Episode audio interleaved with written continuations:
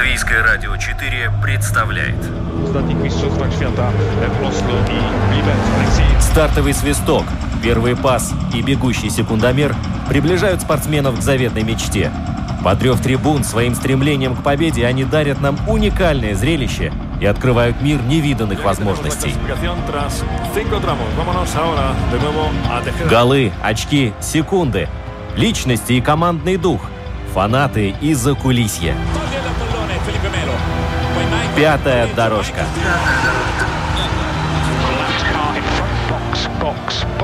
Роман Антонович, Владимир Иванов.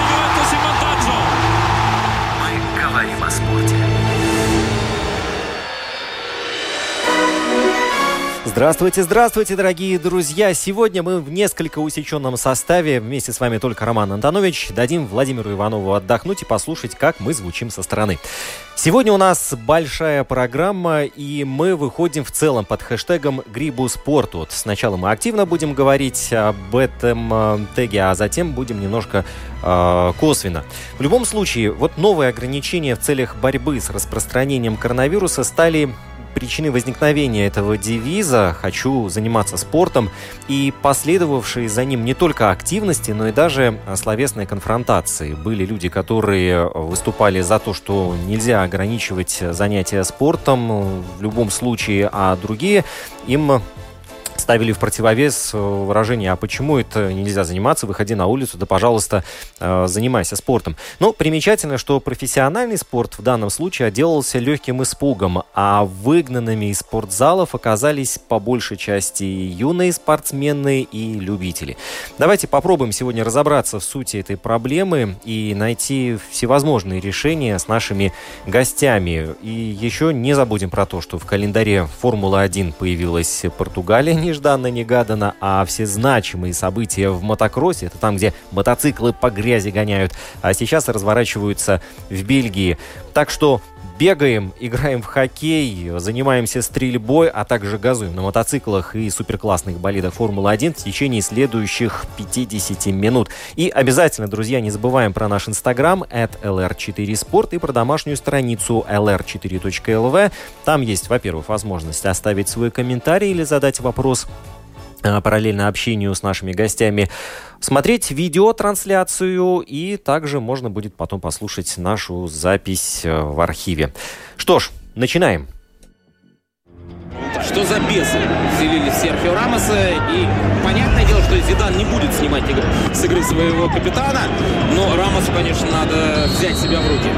6-3, 6-3, 6-1. Чистейшая игра Роджера, но при этом абсолютно бесстрастный теннис, который сегодня показал Ришар Гаски. И визуальное впечатление не обмануло. Он единственный, который способен так танцевать на усталости. И Мэтт Хейман, сенсационный победитель Париж-Рубе, укравший у Тома Боннена пятую рекордную победу. А? Три года подряд у Реала. Пятая дорожка. Ты говорил, пойдет ли Барселона вперед, да, э, в попытках забить победный. Не задавался вопросом, не пошел бы Реал атаковать. Ну, хороший, хороший заход, да?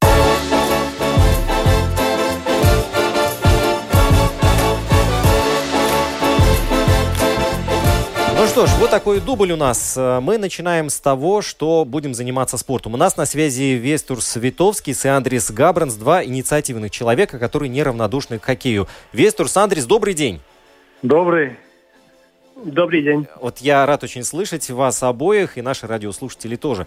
Что ж, э, я начну с того, что э, после того, как э, Министерство здравоохранения и наше правительство приняло решение активно бороться с распространением коронавируса, в качестве таких своеобразных жертв стали спортивные мероприятия, и в частности любители и наши юные представителей спорта, которых, ну, грубо говоря, выгнали из спортзалов, э, выгнали из ледовых площадок, с баскетбольных площадок, волейбольных и так далее.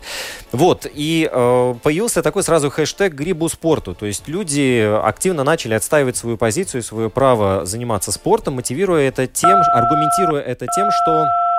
Э, так, у нас какая-то там Вестур что-то нажал, наверное. Вестурс, Вестурс, пожалуйста, возвращайтесь э, к нам снова.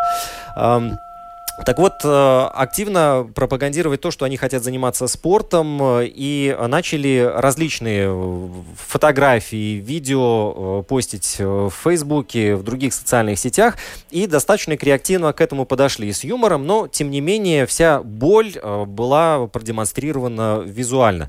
И после этого сразу же они встретили достаточно такое активное сопротивление, мол, если вы хотите заниматься спортом, то, пожалуйста, идите и занимайтесь. Никто у вас вас улицу, стадионы, пробежку и так далее не отменял. И я почему связался сегодня с Вестурсом и Андресом? Это люди, которые э, сняли очень интересный такой э, видеоролик, где хоккеисты вышли на берег и давай играть там э, в хоккей, на берег озера. Немного, ребят, расскажите о том, что вас подвигло и как получилось снять достаточно интересный клип, который, может быть, даже и может получить номинацию в конкурсе «Пальмовая ветвь», например, Каннах? Наверное, да, ну, да, Андрей. А, значит, э, мы а, вдохновились, а, посмотря видеоролик, который сделала организация «Энтузиасты». Эта организация организовывает разные спортивные сравнивания на любительском уровне. И посмотря этот э, видеоролик, мы хотели их э, поддержать и поддержать э, всей командой. И Вестура подключили, чтобы он нам помог это сделать. Угу. В принципе, начало такое было. Да, и Вестурс, как долго эта идея созревала? Ну, в принципе, мы обычно по субботам идем купаться в озере и думали, а давайте, может быть, как-то покажем э, совместно все, что, ну, что мы можем и э, не только купаться в озере, а озеро, в принципе, тот тоже самый способ для, э, чтобы играть в хоккей и все такое. Мы вечером придумали, а давайте соберем команду, может быть, сделаем что-то интересное, чтобы привлечь внимание, чтобы показать, что, ну, насколько э, ну, не профессионалы готовы идти и бороться, чтобы, ну, могли быть э, физически активны и заниматься спортом. Да, ну вот вы с юмором подошли, когда оказались на берегу озера. 11 человек, ну действительно, две, грубо говоря, хоккейные команды в разной форме собрались и э, без коньков, но в полном обмундировании поставили э, ворота хоккейные с двух сторон и э, разыграли несколько таких хоккейных комбинаций. Все было, естественно, с юмором, с купанием, но тем не менее было показано то, что как бы ты ни старался, но заниматься достаточно большим количеством видов спорта, пускай даже на любительском уровне, без э, спортивного зала, куда многим сейчас э, не дают пройти, запрещено, да, невозможно. Вот. И, насколько мне известно, э, владельцы ледовых холлов еще летом разработали свой алгоритм, чтобы можно было, э, функционируя, соблюдать определенные требования. Это там и дистанция, и пресечение больших скоплений, скоплений людей, и дезинфекция. Я вот даже сам лично в Вольво-центре наблюдаю, как это происходит. Но, тем не менее, там есть э, нюансы, когда люди в ожидании своего времени выйти на лед, они их не пускают туда, они вынуждены где-то скапливаться в другом месте, на входе, и это, в принципе, тоже получается, что происходит борьба, но в итоге результат получается один и тот же. Скажите, а, с позиции тех, кто принимает решения на, законодатель, на законодательном уровне, понятно, вы не согласны. Но вот у вас есть свое видение ситуации, которое э, вызвало возмущение, и как эту ситуацию можно разрешить? Э, я бы сказал, я бы сказал так, что нам даже тут, ничего придумывать не надо. А, тот же самый господин Эрикс Миллионс, который является директором ассоциации всех холлов ледовых, он вместе со, со своими как бы конкурентами, всеми холлами, э, как, как бы сказать, сделали свое видение, как это все можно делать и и как это бы работало. Ну, к сожалению, наши чиновники, даже, как я понял от слов э, Эрикса, который он э, по телевидению ЛТВ-7 давал э, интервью, что они даже не, не, не прочитали даже, что они там предложили. Угу. Да, ну и э, спасение утопающих – дело рук самих утопающих. Есть такое выражение. И скажите, сейчас чем, э, чем вы занимаетесь? Как вы вынуждены вот коротать ну, это время? Ну, мы индивидуально тренируемся, как бы ждем, когда, может быть, что-то улучшится, и хотим обратно побыстрее в холлы попасть. Любым способом, там, без раздевалок хотя бы для начала, ну, как так что готовимся индивидуально, и по последним всем э, новостям 6 э, ноября все начинается заново как бы будем смотреть, как будет дальше. Мы очень на это надеемся, потому что, ну, вот я на своем личном примере, я тоже как бы понимаю всю сложность ситуации, и, понятное дело, все хотят э, поскорее разобраться с этой проблемой, и чтобы э, риск инфицирования был как можно ниже, но когда приходится ребенку зашнуровывать коньки, находясь на улице, вот сидя в багажнике машины, но это какой-то, это какая-то дикость на самом деле, и это настолько настолько неудобно, что ну, даже просто-напросто руки опускаются. Вот у вас... Не, руки... ну, я, я, я думаю, что удобность тут э, во втором месте. Тут первое, надо понять, что первое ну, в этой акции это вообще возможность э, заниматься спортом. Э, как Андрей уже говорил, хоть без э, раздевалок, душев, хоть багаже за, зашнуривать э, шнурки, но чтобы была возможность, чтобы сделать при настоящих обстоятельствах э, сделать э, возможность заниматься спортом вообще. Угу. Ну вот ваш, э, да, ваш контраргумент тем людям, которые, ну так, может не с презрением, но тем не менее говорят, ну вы хотите заниматься спортом, идите и занимайтесь, а это он спортует. Не, ну, не, как, как вы уже сказали, не все спорты, ну, возможны на улице, да, ну, э, хоккей играть, ну, теоретически на роликах э, можно, но это уже совсем что-то другое, да. Кататься, ну да, на роликах это, это не хоккей. А, понятное дело, что у профессионалов свой ритм и свой, а, своя нагрузка, но что касается любителей, вот за три недели, если не играть, например, в хоккей, а, не заниматься, можно ли сильно форму потерять? Это чувствуется? Конечно, там каждый день теряешь форму, если, потому что когда у хоккеистов очень много свободного времени, они начинают заниматься тем, что обычно нельзя заниматься. И как бы очень это влияет. Когда первая пауза была, э, в принципе, я еще не отошел даже от первой паузы. Вот даже Настолько так. это влияет. Угу. Что же, дорогие друзья, у нас время сегодня очень-очень жестко ограничено. Я благодарю вас, Вестур Световский, Андрес Габранс. Я надеюсь, что в следующий раз вы окажетесь здесь у нас в студии. И, может быть, даже в коньках. Так захочется уж их надеть и не снимать.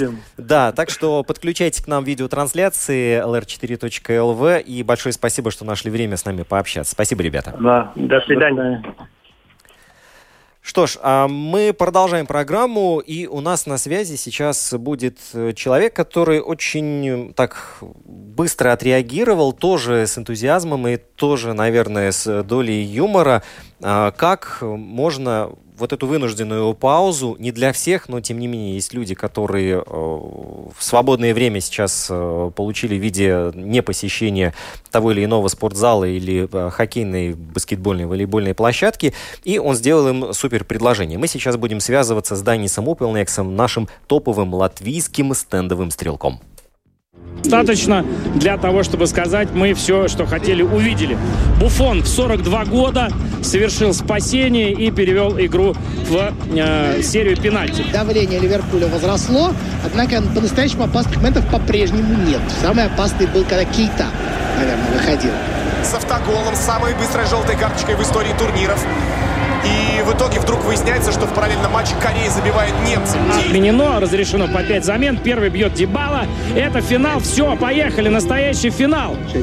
Тишина в зале, как положено. Пятая дорожка. Надо делать так. Кладет мяч в угол. Какой тут регламент? О чем вы? Какие эпидемиологи?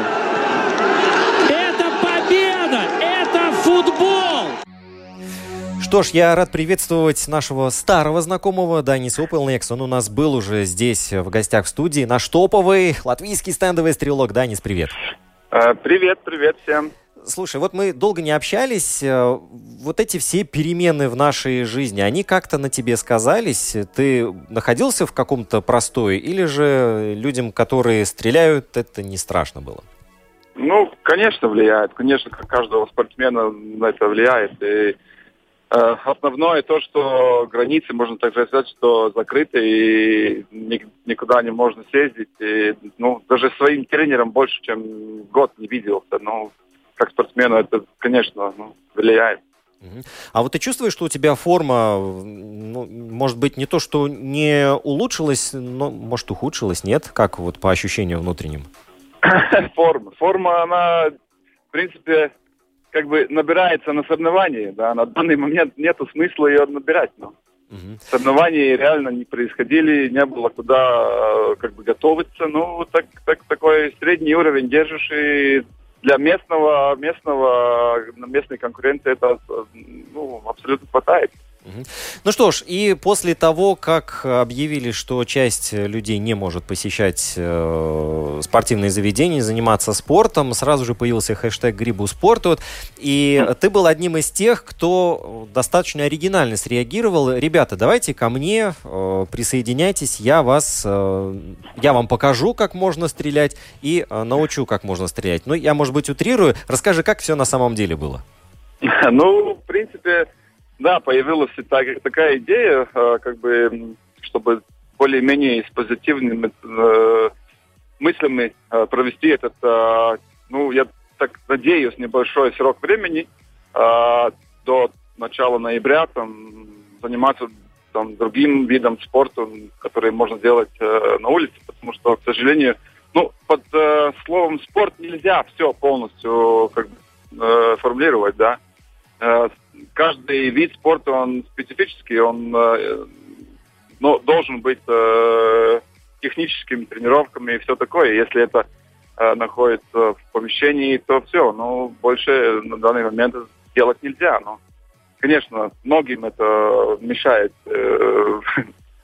тренироваться и развиваться, но как есть, так есть. Ну, все мы как бы какой-то проблемы на данный момент имеем, но надо прожить это время. Ну. И тогда ты э, пошел навстречу этим самым людям. Э, вот расскажи, да, ну... Это на полном нет, серьезе было или это шутка? Это, ну, это не шутка. Почему? Это не шутка, конечно. Можно э, приезжать там, например, э, знакомые, незнакомые, потому что к радости мне мой вид спорта разрешает быть на улице, потому что мы только на улице. Мы запросто можем иметь там две 2 метра, 3, 4, 5 метров дистанции один от другого, и мы как бы не опасны друг другу, если даже там этот вирус присутствует. Но. Поэтому mm-hmm. это как бы нам добр... ну, нам не мешает, стрелкам, стрелкам тренироваться не мешает. Хорошо. А после того, как ты кинул клич, кто-то уже отреагировал к тебе, записались, например, или очередь да. даже выставили? Да? Ну, очередь нет, очередь нет. Но был, был, были ребята, которые позвонили и приехали. Даже несмотря, что дождь на улице лил, все равно приехали. Ну, расскажи, и что было? Они впервые держали в руках э, оружие или уже какой-то опыт был у них? Ну, был опыт, был опыт. В принципе, там э, некоторый опыт уже у них э, был. Более это было как бы для охотников. Но они ох, охотники тоже, да, и для того, чтобы лучше попадать, например, по летучим э, мишеням, они ну, придумали, что можно ездить ко мне и как бы общую тренировку сделать. Но в целом вот люди, которые с нуля обучиться стендовой стрельбе, это же ведь, я так понимаю, для них будет делом непростым, иначе у нас бы каждый второй был бы кандидатом в мастера спорта. Ну да, ну в принципе первый, первый раз, э, когда это делается, пока полностью ничего не понимаешь, э, парадокс такой, что даже попадать можно. А когда ты уже думаешь, что ты что-то умеешь и начинаешь как бы думать, как попадать, вот самый, самый сложный момент, и тогда вот э, надо преодолеть его. Ну, и, ну конечно, э, некоторые э, время нужно э, тренироваться, чтобы чтоб, как бы э, попадания не были уже наро- такие нечаянные, да, чтобы они были нарочные, э, то, что ты понимаешь, как как двигаться, как э, ружье двигать и как попадать в помещение. Угу.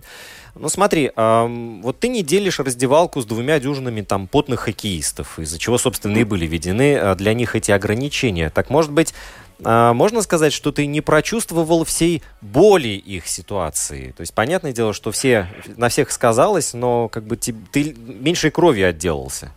А, ну, э, как сказать, ну, в принципе, я сам тоже играю хоккей как аматер, да. Любитель. И да. я знаю, что это такое. Я понимаю, как, насколько ребята любят хоккей. Э, они реально э, просто, ну, просто его любят. И, и этот э, день или два дня в неделю, которые там, например, они тренируются, они просто ждут, когда будет этот вечер с хоккеем, как, когда можно хорошо провести время с друзьями, там, активным видом спорта заниматься. Ну, и с такой точки, точки зрения, да, это сам я знаю, как это.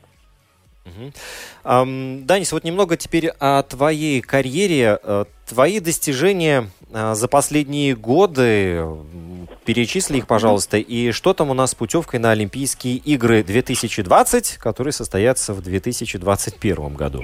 Да, ну, если смотреть после, после Олимпийских игр э, в Рио, да, тогда уже как бы четыре полных сезона закончились. э, Ну, можно сказать, что они были э, хорошие. Э, Прошлый год э, получился мне довольно э, удачный. Э, Сделал рекорд, рекорд Прибалтики. По результату это было 124 от 125 мишень. Э, Личный рекорд, конечно, за свою карьеру, и на данный момент это ну, рекорд Прибалтики, да.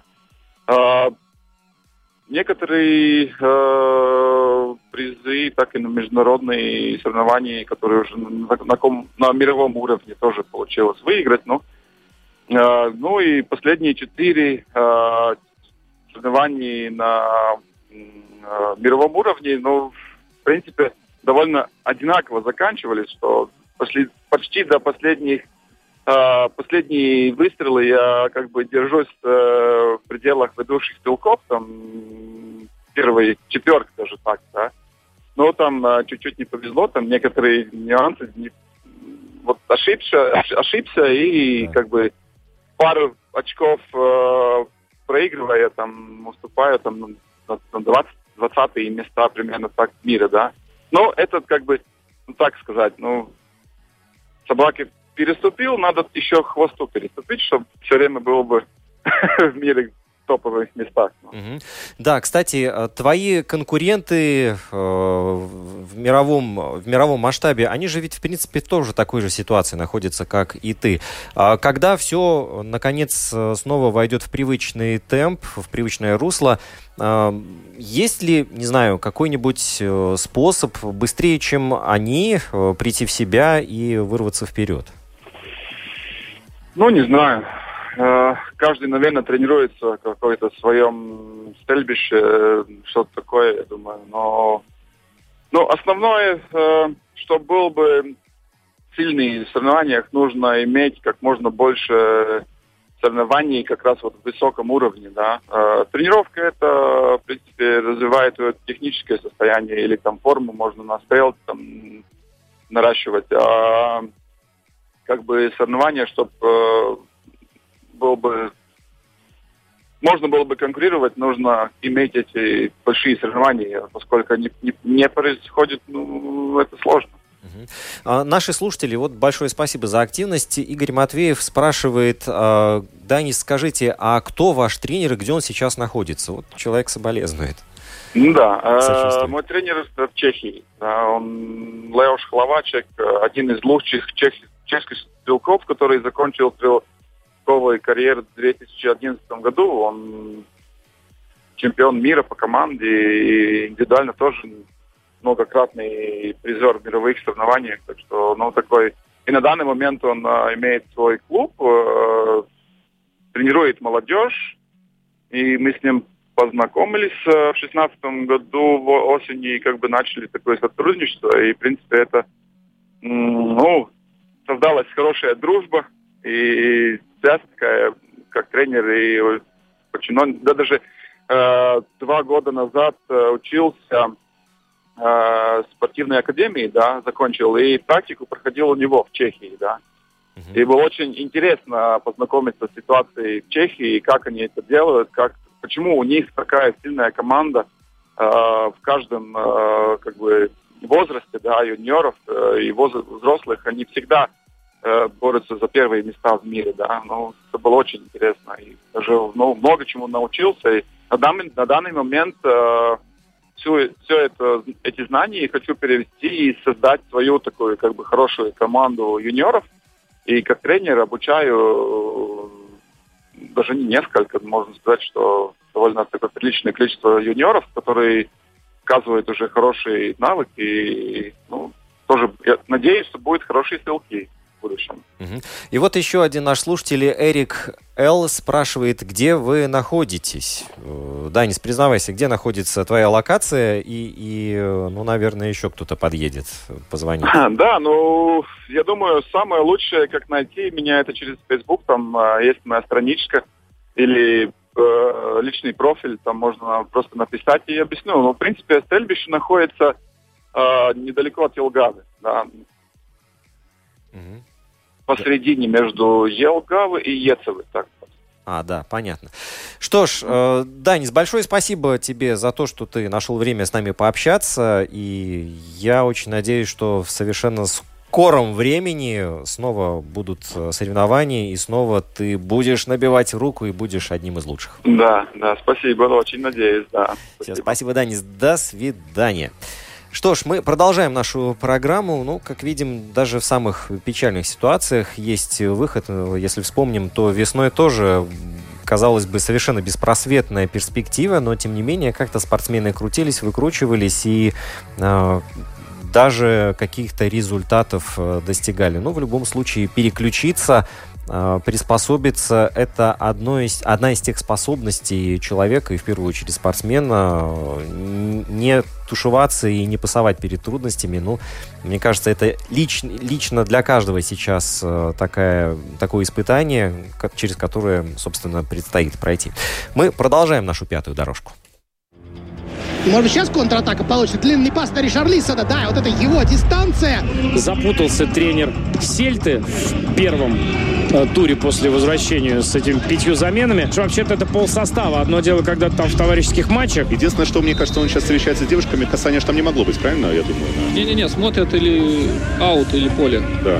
Сделал, видите, этот мяч задрожал, затергался, задребезжал, и подстроиться под него было условие. Кстати, Сигурсон отобрал мяч. Итак, серия пенальти определит победителя первого постпандемического финала. Фирическим он не получился. Пятая дорожка.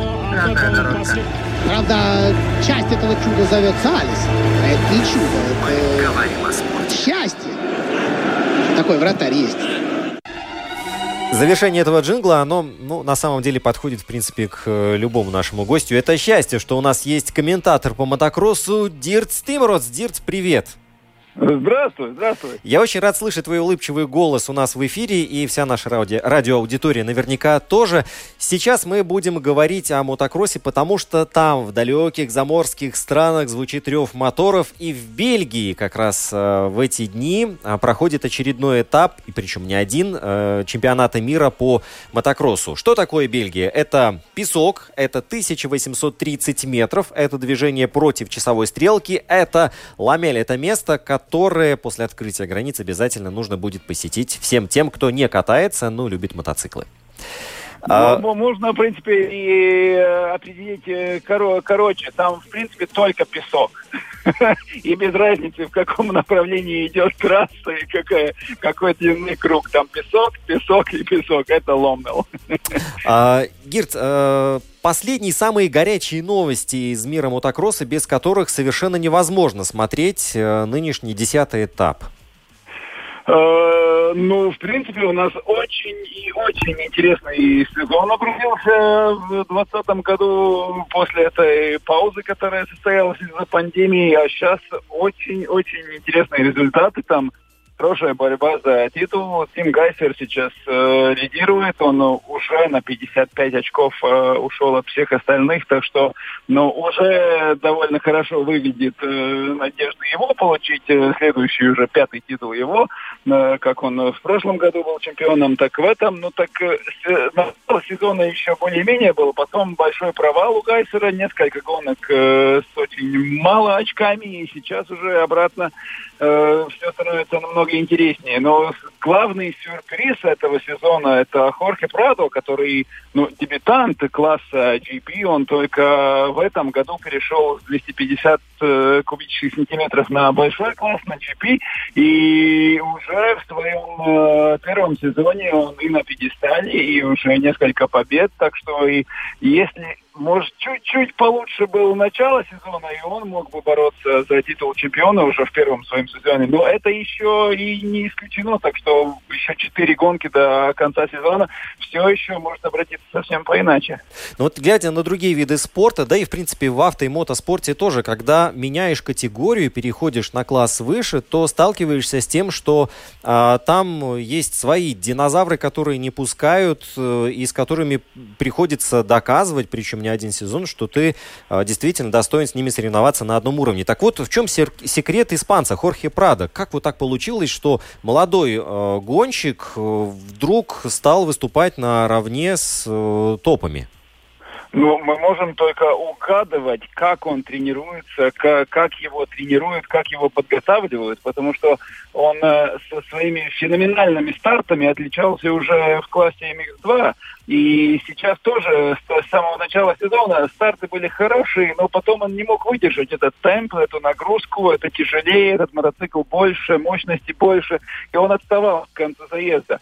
Но то, как он подготовился, как он смог э, найти или как его смогли оттренировать, чтобы он мог э, к концу сезона выдерживать все больше и больше эти нагрузки и ехать в хорошем темпе с начала до конца более полчаса в трассе, это просто удивительно. Там, но он умеет ехать на мотоцикле, это никому не секрет, но то, как он э, вырос в физической подготовке, как он может все это удержать более полчаса на трассе, и при том сейчас три гонки в течение одной недели, это просто удивительно. А, что касается э, словенца Тима Гайсера, может быть, пару слов о нем. Я на самом деле удивился, ведь э, Словения, на мой взгляд, э, далеко не та страна, где настолько хорошо развиты такие технические виды спорта. Но мы, может, немного о них слышали, но мотокросс там достаточно популярный. Не только Гайсер едет, если другие, ну, не такие быстрые гонщики. Но Тим Гайсер, по-моему, они оба Прадо в этом сезоне очень хорошо доказывают, что сейчас уровень в э, чемпионате мира по мотокроссу в большом классе э, такой, что просто ну, хорошо ехать уже недостаточно. Ты должен ехать уже за гранью риска. Гайсер едет, он падает, он встает, он едет дальше. Э, например, вот Антонио Кайроли, у него уже 9 титулов. Он едет спокойно, стабильно, не рискует, но этого уже не хватит, чтобы стать чемпионом. Он отстает на 55 очков. Если мы посмотрим на календарь 2020 года, то понятно, что он будет отличаться от всех предыдущих. Я очень надеюсь, от э, грядущих тоже. А, но мы видим, что э, в избежании лишних перемещений по планете э, соревнования проводятся ну, вот, достаточно так концентрированно. В Латвии, в Кегумсе, да, у нас проходили аж целых три этапа. А в Бельгии сейчас три. Ну, Испания здесь таким особняком стоит, и очень много гонок в Италии. Скажи, на твой взгляд, э, сия практика не будет ли продолжена? Ведь это же ведь и выгодно, как бы особенно не перемещаться, много ты денег не тратишь на разъезды, а вот в одном месте сразу три этапа и забабахать. Но в этом есть и свои плюсы, и свои минусы из-за этой пандемии, потому что три гонки в одной трассе. Но если, например, как в Латвии было, что ограничение 3000 зрителей и не более, то значит три гонки подряд э, в одну неделю, это получается, что 9 тысяч людей могут посмотреть гонку. Да. А если, например, как в Испании, что вообще без зрителей, то мы можем только по телевизору эти соревнования видеть, но тогда нам вообще все равно, где они проходят, где они находятся, лишь бы трасса была интересная. Если мы не можем пойти на месте посмотреть, то какая разница, где они едут? Угу. Но мне кажется, спортсменам все-таки больше нравится, когда трассы отличаются и когда ну, совершенно разный рельеф, разный песок и, и абсолютно все разные условия. Ну, и... ну это, это получается и в этом сезоне, например. Ну, сейчас э, самая тяжелая трасса, самый глубокий песок Ломмел, а следующие три гонки завершительные этого сезона в Италии, там очень твердая твердый грунт и очень большой рельеф. Там, в принципе, на склоне горы трасса размещена. Так что э, для спортсменов это все разное, все остается, все тоже к чему они привыкли. Просто, может, нагрузка побольше, потому что не неделя или две между гонками, а только два или три дня, если они три гонки подряд в одной трассе. Но все равно это интересно смотреть, так, как кто справляется с этим. Э, для них это тоже все новое и непривычно. Они тоже ну, не ехали никогда все равно, они в среду посередине недели они привыкли там чуть отдохнуть, чуть потренироваться, чуть порегулироваться что-то и ехать на следующую гонку. Сейчас уже э, гораздо боль, больше риска, гораздо больше нагрузки, так что, по-моему, это даже интересно такой календарь. Угу. Гирт, и последний вопрос. Наверняка ты знаешь э, больше, чем я. Последнее известие о Паулсе Йонасе. Что и как у него? У него уже Но была травма, да? Никаких э, Новостей насчет его э, все еще нет. Он продолжает э, рехабилитацию, там физиотерапевты и все остальное. Ну, это падение, травмы. Да. Ну что ж, э, я так понимаю, у нас связь начала нас подводить. Да. Дирс, ты немножко выпадал у нас из, из эфира.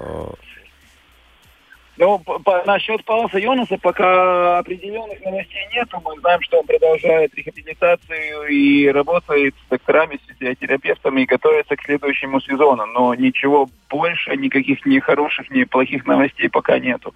Также и его бывший член по команде Армина Сесиконес тоже после падения навряд ли в этом сезоне появится обратно. У него тоже тяжелая травма, он тоже рехабилитация и все остальное. Так что довольно много хороших э, пилотов попадало в этом сезоне, много травм. Тоже Херлингс, который уже был впереди чемпионата на 60 очков, тоже падение, и все, он будет обратно на трассе только в 2021 году. Угу. Ну, а у нас в календаре Ломель еще, э, еще этап 25 октября, а затем будет Пьетро Мурата Италия, причем э, там продаются билеты, я смотрю. Что ж, кому-то даже повезло воочию да, с, с ограничением, но, в принципе, можно и на месте чуть-чуть э, посмотреть. Так что сезон удался очень-очень интересный, еще ничего не закончено, еще 4 гонки, еще 8 заездов, так что будет чего бороться будет зачем смотреть. Гирц Тимротс, комментатор по мотокроссу. Огромное тебе спасибо, дружище. Было очень приятно тебя слышать и узнать взаимно, последние, взаимно. последние новости из мира мотоспорта. А мы продолжаем нашу программу. Представляешь, что сейчас творится у сборной Мексики? Потому что они проигрывают 0-3, видимо, без шансов. С автоголом, самой быстрой желтой карточкой в истории турниров. Сейчас современный футбол таков, что, знаешь, только исландцы, по-моему, от боли не корчатся. В Туане игрок очень э, не похожий на Кавай. Это такой стол. И, в общем, на него надо играть. Один показывает, ты мне майку рвешь, другой падает от э, дуновения ветра. И в итоге вдруг выясняется, что в параллельном матче Корея забивает немцам, действующим чемпионом мира. Гигер даже не собирался смотреть и слушать, что ему подсказывают коллеги из будки справедливости. Карвалью Пятая дорожка. Пляшут португальцы возле штрафной Уругвая. Уругвай в меньшинстве, а у португальцев тоже замена. И Давид Аспина. Без вопросов. Без вопросов. Нет, вопросов у нас очень много. А, Дмитрий Захарченко, обозреватель Формулы-1 портала чемпионат.ком. Дмитрий, добрый день. Здравствуйте. А, Формула-1, э, оказывается, в Португалии совершенно нежданно-негаданно. Никто даже в начале сезона подумать не мог о том, что мы э, окажемся там. Но вот, тем не менее, Португалия снова в центре внимания. Э, за исключением одной фамилии, которая, в принципе, в полшаге от очередного чемпионского титула, этот сезон получился однозначно интересным. Вот действительно, если бы не ковид, то мы вряд ли бы увидели вот всю ту картину, которую, которая предстала а, перед нашими глазами. И трасса в Португалии нова, в принципе, для всех нас. Ее профиль с постоянными подъемами и спусками а, напоминает вот как раз принесший Дэну Рикьярдо успех в Нюрбургринге. Да? А длинная прямая заставит вспомнить о СПА. Немного о трассе в Португалии. Дим, расскажи, пожалуйста. А, эта трасса действительно, она в новинку для календаря Формулы-1 появилась совершенно неожиданно. При этом э, раньше на этой трассе проходили только тесты, и никто не думал, что вообще гонка вернется в Португалию. И эта трасса, несмотря на то, что она довольно новая, открыта в 2008 году, она очень напоминает трассы старой школы. То есть э, вы как раз упомянули СПА, мне она визуально напомнила другую новую трассу, которая была в этом году в Мизано. Там также очень много затяжных поворотов, э, множество связок и плюс вокруг асфальта не... Э, вокруг гоночного полотна не асфальт, ловушек безопасности, а газон и гравий. То есть эта трасса прощает гораздо меньше ошибок, чем большинство современных автодромов. Плюс опять эти перепады и множество очень сложных связок, где пилоту приходится тормозить с повернутым рулем, э, бросают непростой вызов любому гонщику. И в сегодняшних тренировках им предстоит очень много узнать об этой трассе, и только после этого уже можно будет делать какие-то выводы. И сейчас действительно ситуация выглядит очень непредсказуемо благодаря тому, что мы на этой новой прекрасной трассе. Угу. То есть э, спрашивать, вот чего стоит ожидать от команды пилотов, э, кроме огромного количества сюрприза, я думаю, не стоит. То есть прогнозов никаких быть не может. А, ну, прогноз пока только такой, что все будет очень интересно, потому что только что завершилась первая тренировка, из нее Феррари показала а, отличное время. Буквально на предыдущем этапе Шарль Леклер а, квалифицировался на Нюрбург-ринге, по-моему, на четвертой позиции сейчас. А, Манигаск снова среди лидеров. Red Bull довольно близко к Мерседесам. И это только первая тренировка. Команды не начали работать с мягкой резиной. То есть э, состав, расстановка сил в этой гонке, скорее всего, получится неожиданной. Мы можем обратить внимание, что в Тоскане и на Нюрбургринге на двух других новых трассах для современных пилотов очень сильно смотрелось Рено. И мы можем ожидать, что Рено вновь будет очень сильно в то же время Макларен в последних гонках немного откатился из-за неудачных обновлений, но насколько можно судить, сейчас инженеры от них отказались или доработали, и Макларен также будет смотреться сильнее, чем он смотрится обычно. Ну и вплоть до хотя бы второй сегодняшней тренировки что-либо говорить о расстановке сил было бы преждевременно. Угу. А, уход Honda из Формулы-1, а, компании, которая производил, производит а, моторы, а, что стало причиной такого шага? Ведь помнится, что Honda, она а, самый молодой производитель моторов из ныне гоняющих, ведь было столько сделано, огромный объем работы, чтобы выйти на, кури- на конкурентоспособный уровень, и когда что-то начало получаться, вдруг такой стоп-сигнал что случилось? Ну, уход Honda для всей Формулы-1 стал большим сюрпризом, только высшие руководители Red Bull знали чуть заранее о том, что японцы примут такое решение и покинут чемпионат. А, основную роль здесь сыграл э, коронавирус, который спровоцировал гигантский кризис, продажи автомобилей упали, и Honda приходится э, сокращать расходы на свои, скажем так, непрофильные активы.